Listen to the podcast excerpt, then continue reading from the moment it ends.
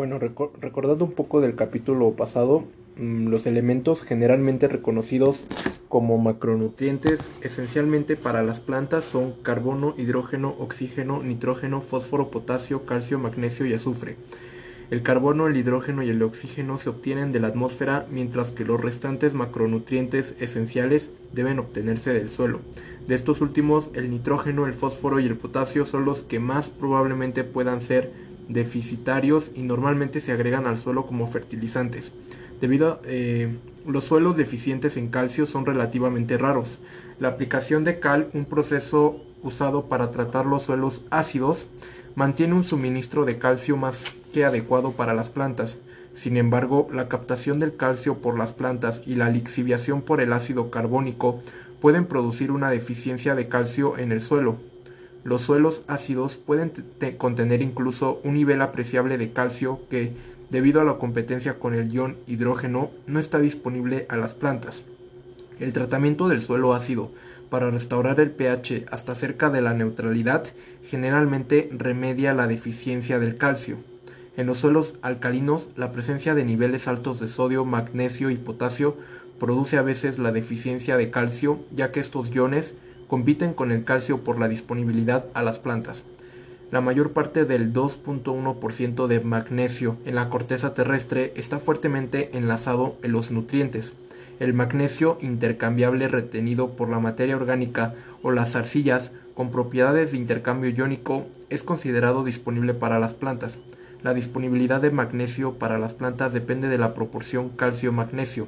Si esta proporción calcio-magnesio es demasiado alta, el magnesio puede no estar disponible para las plantas y da lugar a una deficiencia de este metal. Similarmente, niveles excesivos de potasio o sodio pueden causar deficiencia de magnesio. El azufre es asimilado por las plantas como ion sulfato, SO-24. Además, en áreas donde la atmósfera está contaminada con SO2, las hojas de las plantas pueden absorber azufre en forma de dióxido de azufre. Los niveles de dióxido de azufre, SO2, atmosféricos han sido suficientemente altos como para matar la vegetación en algunas áreas. Sin embargo, algunos experimentos diseñados para mostrar la toxicidad para las plantas del dióxido de azufre han dado como resultado incrementos en el crecimiento de las plantas en lugares con deficiencia de azufre inesperadas en el suelo usado para el experimento. Los suelos deficientes en azufre no sustentan bien el crecimiento de las plantas, en gran medida porque el azufre es un componente de algunos aminoácidos esenciales y también de la tiamina y la biotina. El ion sulfato está generalmente presente en el suelo en forma de minerales de sulfatos insolubles inmovilizados o como sales solubles que se lixivian fácilmente del suelo y se pierden por escorrentía del agua del suelo, al contrario de los cationes nutrientes como el eh, potasio, el ion potasio, el suelo absorbe poco sulfato, es decir, se enlaza mediante unión por intercambio iónico. En el suelo, el sulfato es resistente a la lixiviación, mientras aún está disponible para la asimilación por las raíces de las plantas. Se han encontrado deficiencias de azufre en el suelo en varias regiones del mundo, mientras que anteriormente la mayoría de los fertilizantes solían contener azufre, en la actualidad el uso de este elemento en los fertilizantes comerciales ha declinado, con el uso continuo de, fertilizantes deficientes en azufre, es posible que este elemento se convierta en ocasiones en un nutriente limitante. El, el nitrógeno y fósforo, el fósforo y el potasio son nutrientes de las plantas que se obtienen del suelo son tan importantes para la productividad de las cosechas que normalmente se agregan al suelo como fertilizantes. La química ambiental de estos elementos se discute aquí y su producción como fertilizantes más adelante. Nitrógeno. Eh, en la mayoría de los suelos, más del 90% del contenido de nitrógeno es orgánico.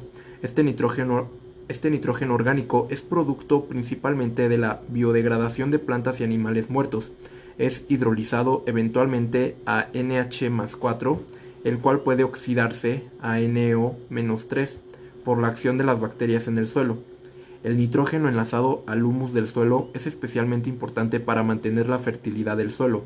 A diferencia del potasio o del, o del fosfato, el nitrógeno no es un producto importante del intemperismo de los minerales. Los organismos que fijan nitrógeno ordinariamente no pueden proporcionar el nitrógeno suficiente para satisfacer la demanda pico. El nitrógeno inorgánico de los fertilizantes y el agua de lluvia se pierde a menudo en gran medida por la lixiviación.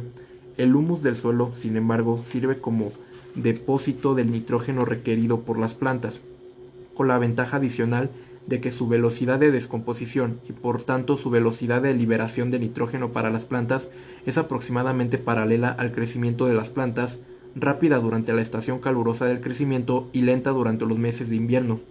El nitrógeno es un componente esencial de las proteínas y de otros constituyentes de la materia viva. Las plantas y los cereales cultivados en suelos ricos en nitrógeno no solo proporcionan rendimientos más altos, sino que a menudo son sustancialmente más ricos en proteína y por consiguiente más nutritivos. El nitrógeno está generalmente más disponible para las plantas como ion nitrato, NO-3. Algunas plantas como el arroz pueden utilizar el nitrógeno del amonio, sin embargo otras plantas se envenenan por esta forma de nitrógeno. Cuando se aplica el nitrógeno a los suelos en forma de amonio, las bacterias nitrificantes realizan una función esencial convirtiéndolo en ion nitrato disponible, las plantas pueden absorber grandes cantidades de nitrógeno en forma de nitrato del suelo. Este fenómeno ocurre particularmente en los suelos fuertemente fertilizados en condiciones de sequía. Eh, cosechas de forraje que contienen cantidades excesivas de nitrato pueden envenenar a animales rumiantes como el ganado vacuno o las ovejas. Plantas que tienen niveles excesivos de nitrato pueden poner en peligro a las personas cuando se usan para el ensilado que es un modo de obtener un alimento animal que consiste en material de plantas cortado finamente, como plantas de maíz enteras parcialmente maduras, fermentadas en silos. Bajo condiciones reductoras de fermentación, el nitrato en el ensilaje puede reducirse al gas tóxico NO2, que puede acumularse a niveles altos en los silos cerrados. Ha habido muchos casos de personas que han muerto por inhalación de NO2 acumulado en los silos. La fijación de nitrógeno es el proceso por el cual el N2 atmosférico se convierte en compuestos de nitrógeno disponible para las plantas. las actividades humanas producen la fijación de mucho más nitrógeno que la que ocurre de forma natural. Las fuentes artificiales producen hasta un 30-40% de todo el nitrógeno fijado. Estas incluyen la fabricación de fertilizantes químicos, el nitrógeno que se fija durante la combustión de los combustibles, la combustión de combustibles que contienen nitrógeno y el cultivo intensivo de legumbres que fijan nitrógeno. Una preocupación importante con esta fijación incrementada de nitrógeno es el posible efecto en la capa atmosférica de ozono del N2O liberado durante la desnitrificación del nitrógeno fijo. Antes de la introducción extendida de fertilizantes nitrogenados, el nitrógeno del suelo era proporcionado principalmente por las legumbres o leguminosas. Estas son plantas como la alfalfa y el trébol y la soya o y la soya que contienen en la estructura de sus raíces bacterias capaces de fijar el nitrógeno atmosférico. Las plantas leguminosas tienen una relación simbiótica mutuamente ventajosa con las bacterias que proporcionan su nitrógeno. Estas plantas pueden agregar cantidades significativas de nitrógeno al suelo, hasta 11 kilogramos por hectárea y al año como unas 10 libras por acre, eh, lo que normalmente es comparable a las cantidades añadidas en forma de fertilizantes sintéticos. La, la fertilidad del suelo con respecto al nitrógeno puede mantenerse rotando la siembra de plantas consumidoras de nitrógeno con la siembra de leguminosas, un hecho reconocido por los agricultores desde tiempos tan remotos como la era romana y los antiguos pobladores de América que cultivaban el frijol, la calabaza y el maíz en forma conjunta desde varios siglos antes de Cristo. Las bacterias fijadoras de nitrógeno en las legumbres existen en estructuras especiales en los llamados nódulos de la raíz. Las bacterias en forma de vara que fijan el nitrógeno son miembros de un género especial, Rhizobium, estas bacterias pueden existir independientemente, pero no pueden fijar el nitrógeno excepto en combinación simbiótica con las plantas. Aunque todas las especies de Rhizobium parecen ser muy similares, ellas muestran una gran especificidad en su selección de las plantas que les sirven de huésped. Curiosamente, los nódulos de la raíz de las leguminosas también contienen una forma de hemoglobina que debe estar involucrada de algún modo en el proceso de fijación de nitrógeno. La contaminación con nitrato de las aguas superficiales y aguas subterráneas se ha vuelto un problema importante en algunas áreas agrícolas. Aunque se ha implicado a los fertilizantes en dicha contaminación, hay evidencias de que la estabulación intensiva es una fuente importante de contaminación con nitrato. El crecimiento de poblaciones de ganado y la concentración de ganado en establos y ranchos ha agravado el problema. Tales concentraciones de ganado, junto con el hecho de que un novillo produce aproximadamente 18 veces más material de desecho que un ser humano, ha producido niveles altos de contaminación del agua en áreas rurales con poblaciones humanas pequeñas. Los arroyos y embalses de estas áreas están frecuentemente tan contaminados como los de las áreas densamente pobladas e industrializadas. La presencia de nitratos en los pozos de granjas, ranchos y establos es una manifestación común y sobre todo perjudicial de la contaminación con nitrógeno generado en explotaciones ganaderas, debido a la susceptibilidad de los animales rumiantes al envenenamiento con nitrógeno, con, con nitratos, perdón. El contenido del estómago de animales rumiantes como el ganado vacuno y las ovejas constituye un medio reductor y contiene bacterias capaces de reducir el ion nitrato al ion tóxico nitrito.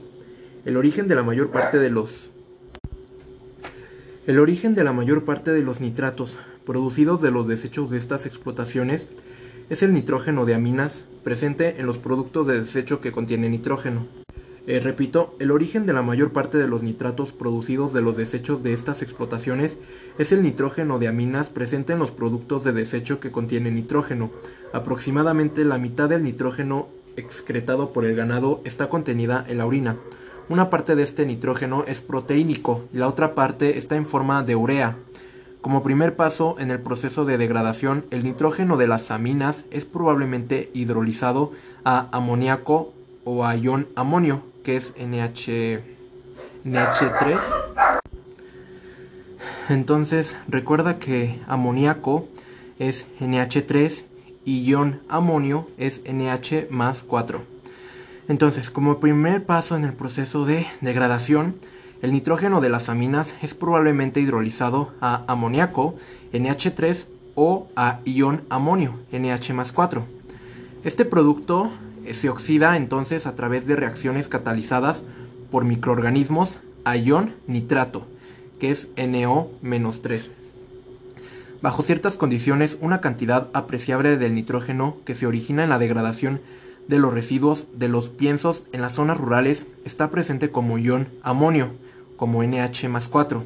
El ion amonio, NH 4, se enlaza fuertemente al suelo, ya que el suelo es generalmente un buen intercambiador de cationes, y una pequeña fracción se fija como ion amonio no intercambiable en el retículo cristalino de los minerales de arcilla. Por el contrario, el ion nitrato, NO-3, se enlaza muy débilmente con el suelo, con lo que es llevado fácilmente a través de las formaciones del suelo por el agua. Muchos factores, incluso el tipo del suelo, la humedad y el nivel de materia orgánica, afectan la producción de amoníaco, eh, NH3, y, el, y del ion nitrato, que se origina de los desechos de piensos de ranchos y estables y establos de ganado, haciendo que se presente una marcada variación en sus niveles y distribución en esas áreas de explotación ganadera. A ver, entonces, el, el ion amonio, el ion amonio es un cation, es un cation que es NH más 4. El ion amonio se enlaza fuertemente al suelo, ya que el suelo es generalmente un buen intercambiador de cationes, y una pequeña fracción se fija como ion amonio no intercambiable en el retículo cristalino de los minerales de arcilla. Por el contrario, el ion nitrato se enlaza muy débilmente con el suelo, porque el ion nitrato es un anión, NO-3, con lo que este ion es llevado fácilmente a través de las formaciones del suelo por el agua. Muchos factores, incluso el tipo del suelo, la humedad y el nivel de materia orgánica, afectan la producción de amoníaco, NH3, y del ion eh, nitrato, que se origina de los desechos de piensos de ranchos y establos del ganado. Fósforo.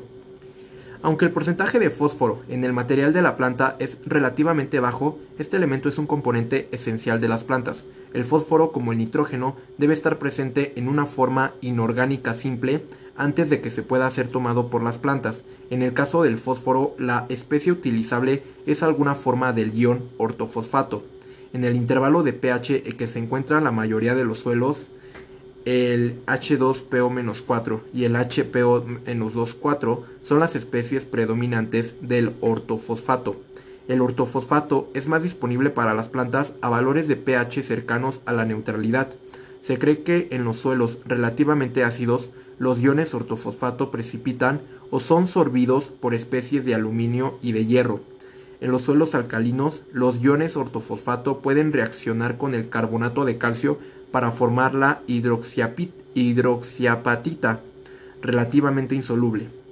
En general, debido a estas reacciones, poco fósforo aplicado como fertilizante lixivia del suelo. Esto es importante desde el punto de vista de la contaminación de agua como de la utilización de fertilizantes de fosfato. Potasio. Las plantas en crecimiento utilizan niveles relativamente altos de potasio. El potasio activa algunas enzimas y desempeña un papel en el equilibrio del agua en las plantas. También es esencial para algunas eh, transformaciones de carbohidratos. Los rendimientos de las cosechas generalmente se reducen grandemente en los suelos deficientes en potasio. Mientras mayor es la productividad de la cosecha, más potasio se remueve o elimina del suelo. Cuando se agregan fertilizantes nitrogenados a los suelos para aumentar la productividad, se refuerza la eliminación de potasio. Por consiguiente, el potasio puede volverse un nutriente limitante en suelos fuertemente fertilizados con otros nutrientes. El potasio es uno de los elementos más abundantes en la corteza terrestre, de la cual representa el 2.6%. Sin embargo, gran parte de este potasio no es fácilmente disponible para las plantas. Por ejemplo, algunos minerales de silicato como la leucita contienen potasio fuertemente enlazado. El potasio intercambiable retenido por los minerales de arcilla es relativamente más disponible para las plantas. Repito, el potasio intercambiable retenido por los minerales de arcilla es relativamente más disponible para las plantas. Micronutrientes en el suelo. El boro, el cloro, el cobre, el hierro, el manganeso, el molíbdeno para la fijación de nitrógeno y el zinc son considerados micronutrientes esenciales de las plantas. Las plantas solo necesitan estos elementos a niveles muy bajos y frecuentemente son tóxicos a niveles más altos. ¿Hay alguna posibilidad de que se agreguen otros elementos a esta lista en la medida en que mejoren las técnicas para el cultivo de plantas en ambientes libres de elementos específicos? La mayoría de estos elementos funciona como componentes de enzimas esenciales. El manganeso, el hierro, el cloro y el zinc pueden estar involucrados en la fotosíntesis. Es posible que el sodio, el silicio, el níquel y el cobalto también pueden ser nutrientes esenciales, esenciales para algunas plantas. El hierro y el manganeso existen en varios minerales del suelo. El sodio y el cloro, en forma de cloruro, existen de forma natural en el suelo y son transportados como materia atmosférica incorporados en el aerosol marino. Algunos de los otros micronutrientes y elementos traza se encuentran en minerales primarios, o sea que no han sufrido intemperismo, que existen en el suelo. El boro sustituye isomórficamente al silicio en algunas micas y está presente, por ejemplo, en el mineral turmalina. El cobre sustituye isomórficamente a otros elementos en los feldespastos, anfíboles, solvinos, pixoenecos y micas. Mm. Los elementos traza, eh, que son eh, cromo, cobalto, arsénico, selenio, níquel, plomo y cadmio, eh, pueden ser coprecipitados con minerales secundarios, estando involucrados en la formación del suelo. Tales minerales secundarios incluyen óxidos de aluminio, hierro y manganeso. La precipitación de óxidos hidratados de hierro y manganeso elimina muy eficientemente muchos iones traza metálicos de la solución. Carbonatos de calcio y magnesio, esmectitas, etc. Se han desarrollado deficiencias de micronutrientes en algunos suelos. En algunos casos, las deficiencias son el resultado de factores del suelo que incluyen el pH, el PE, eh, un paréntesis químico, la escala de PE, la E con mayúscula. Los científicos ambientales utilizan con frecuencia el concepto de PE para caracterizar la extensión en la que las aguas naturales son químicamente reductoras, por analogía a la forma con la que se usa el pH para caracterizar su acidez. Así pues, se define PE como el valor negativo del logaritmo decimal de la concentración efectiva de electrones en agua a pesar de que los electrones, al igual que los protones, no existen como tales en disolución. Bajos valores de Pe indican la presencia de sustancias con electrones fácilmente disponibles para ser empleados en procesos de reducción, es decir, indicativos de medios reductores. Valores altos de Pe, en cambio, implicarían aguas con carácter oxidante. Entonces, Eh, sigo. Se han desarrollado deficiencias de micronutrientes en algunos suelos. En algunos casos, las deficiencias son el resultado de factores del suelo que incluyen el pH, el PE, la actividad biológica, la capacidad de intercambio de cationes y los contenidos de materia orgánica y de arcilla en el suelo. Factores que involucran a las plantas y a sus sistemas de raíces causan variaciones en la captación de los micronutrientes. Estos incluyen la morfología de la raíz y los pelos de esta, así como el área superficial y la asociación de las raíces con microorganismos. También están involucrados eh, las secreciones de la raíz, incluyendo los iones H o H HCO-3, los ácidos cítrico y oxálico, así como otros ácidos y enzimas como las fosfatasas. Entre los factores principales involucrados en la deficiencia de los micronutrientes están la pérdida del mantillo, la lixiviación de nutrientes del suelo, el encalado de suelos ácidos, esto es que el ion calcio de la cal compite con los iones metálicos micronutrientes por la captación de la raíz. También incluye eh, el cultivo más intensivo y el uso intenso de fertilizantes más puros. Hiperacumuladores. Algunas plantas acumulan niveles extraordinariamente altos de metales traza específicos. Las que acumulan más de un miligramo por gramo de peso seco se llaman hiperacumuladores. El níquel y el cobre experimentan la hiperacumulación en algunas especies de plantas. Un ejemplo de un hiperacumulador de metales es la Eolanthus biformilus, que crece en las regiones ricas en cobre de la provincia de Zaire y que contiene hasta 1.3% de cobre en peso seco, conociéndose como flor de cobre. La hiperacumulación de metales por algunas plantas ha llevado la idea de la fitorremediación en que las plantas que crecen en un terreno contaminado acumulan metales que son entonces removidos por la biomasa de las plantas. Eh, la col china ha mostrado que hiperacumula hasta 5 gramos de uranio por kilogramo de planta en peso seco. Cuando crece en suelos contaminados con uranio, eh, la acumulación de uranio en las plantas pueden reforzarse por la adición de citrato, que forma complejos con el uranio y lo hace más soluble.